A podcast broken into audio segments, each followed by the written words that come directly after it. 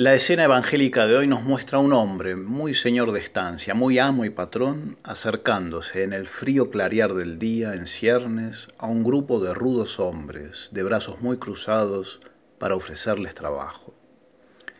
Escarcha en el suelo, torpe bruma en la penumbrosa aurora, que se mezcla con el humo del cigarro. Y este hidalgo amo, muy emponchado, tratando en un parco hablar con los gauchos madrugadores. No es un empresario de escritorio ni un burócrata de oficina. Muy enfaginado, sale al alba a acarrear gente para las labores. Mi padre trabaja y yo también trabajo, dice con autoridad y con un aire a desafío. Es un patrón como los de antes, bueno y distante a la vez, llano y cercano, no menos que imponiendo por su solo porte un reverente y sumiso respeto poco que ver con las caricaturas que hemos comprado los últimos diseños de un diosito de bolsillo, de un jesucito de plástico.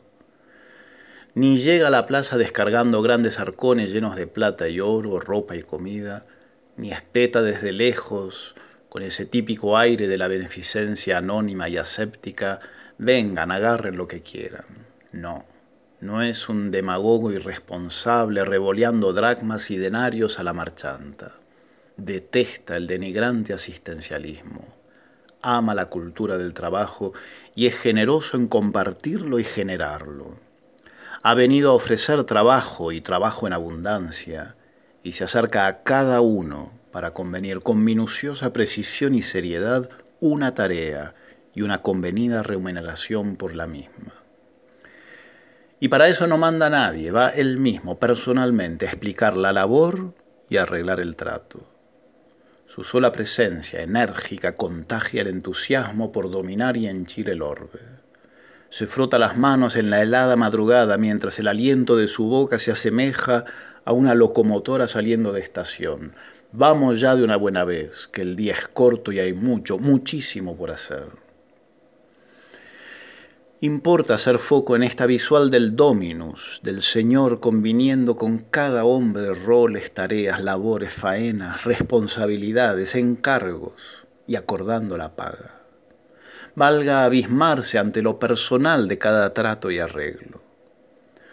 Hoy se ha instalado la insólita idea de que el Señor invita a colaborar en su viña con un tono lívido y bajo consigna amplia y amorfa como si con un ademán barriera el inmenso campo de su reino y largara un escuálido, vayan y si es que quieren, hagan más o menos cada cual lo que le parezca. No, no funciona así. Hay entusiasmo en su voz y urgencia en su timbre. Y por supuesto hay asignación precisa de tareas. En persona nos lo explica, con paciencia, con esmero, con precisión verlo a él, tijera en mano, podar una cepa y atarla, o escardarle la maleza, o regarla o abonarla, y decirnos, se hace así, te encargo esta, esta otra y aquella hilera. Y a la tarde vengo a dos cosas, no a una sino a dos. Vengo a ver la labor y a entregar la paga. El recuerdo de esta parábola a la hora de las moralejas suele tildarnos en que los últimos obreros cobraron de más, cuando lo cierto es que en el centro de la escena reluce un patrón que a todos les da con minuciosa exactitud lo convenido con cada uno, un monto exacto, un trato exacto. A los contratados al alba convino en un denario, con los de la hora tercia convino en un denario igual con los del mediodía y media tarde.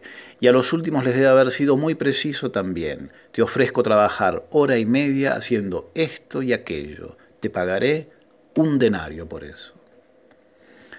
Y conviene notar no menudo detalle, que solo paga a los que trabajaron. Tanto al alba, al mediodía como a la tarde, más de uno le habrá espetado, ¿sabes qué? No voy nada. Total, dicen que al final de la jornada cobramos todos. Así, no. Macanas, más de uno le habrá dicho, ahora no puedo, tengo que enterrar a mis padres o desatar a mis bueyes. Otros, ya voy, y no fueron nada. Todos ellos, y no es ocioso apuntarlo, Todos ellos evidentemente no recibieron paga alguna. Tampoco debe haber recibido su denario más de un obrero que, habiendo ido, luego no hizo su labor o la hizo mal, por perezoso o irresponsable, no cumplió con su parte convenida. Ya sea de los de la primera hora o de los de la última, tampoco para ellos hubo paga. Y así reluce magníficamente la justicia divina. Y cómo la generosidad de Dios, su inmensa bondad, se erige sobre la base de esta justicia, y no como una alternativa a ella. Su bondad es la cúpula de los rasgos divinos, sostenida por los muros y cimientos de la verdad y la justicia. La justicia de Dios no pugna contra su misericordia, la sostiene y la pone majestuosamente en relieve. Pero veamos raudamente otro asunto, el enojo del Señor ante el reclamo de los obreros envidiosos. Esta molestia del Señor se muestra en una expresión que nuestro castellano no logra matizar bien. Amigo, ¿por qué tomas a mal que yo sea bueno? Este amigo no es el de ya no los llamo siervos, sino amigos de la última cena. Es otro término, pero sobre todo es otro el timbre. Así como cuando un ángel dice no temas, hay que temblar entero, cuando el Señor nos dice mire mi amigo, señales de que la cosa no viene muy amistosa. Sobre todo hay que prestar atención a la entonación, pues en nuestra plegaria cotidiana, donde nos las tenemos que ver tantas veces con la voz del Señor, que nos interpela y enfrente, enfrenta, este peculiar tono no debe ser para nada infrecuente. No es el raza de víboras que reserva para sus enemigos, ni un furioso retírate Satán para meteduras de pata graves ni el lacerante silencio ante Pilato, es otra cosa, es el tono resultante de conjugar un prolijo trato respetuoso con una indisimulable molestia.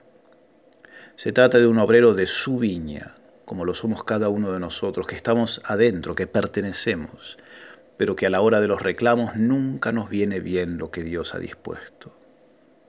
Mire, mi amigo, yo he sido clarito en cuanto a lo convenido, ahí tiene su paga. Cualquiera que capte bien esto preferiría mil veces ser retado a lo Pedro o hasta expulsado a latigazos en vez de este gélido, comedido y ofendido arreglo. Mire, mi amigo, cobre lo suyo y mándese a mudar. Nuestra es la labor en la plegaria, decía un viejo monje copto, de que a Dios se le pase el enojo. El Señor nos conceda varias cosas. Ante todo, insistamos, la gracia de saber aceptar la labor propuesta. Si la rechazamos, nada queda por hacer. Y a su vez, Dios nos libre de recibir al final de nuestras labores un ácido, mire mi amigo, y nos otorgue más bien un generoso y melodioso, ya no te llamo siervo, obrero, sino amigo, servidor y fiel, porque hemos trabajado codo a codo en la viña de mi Padre.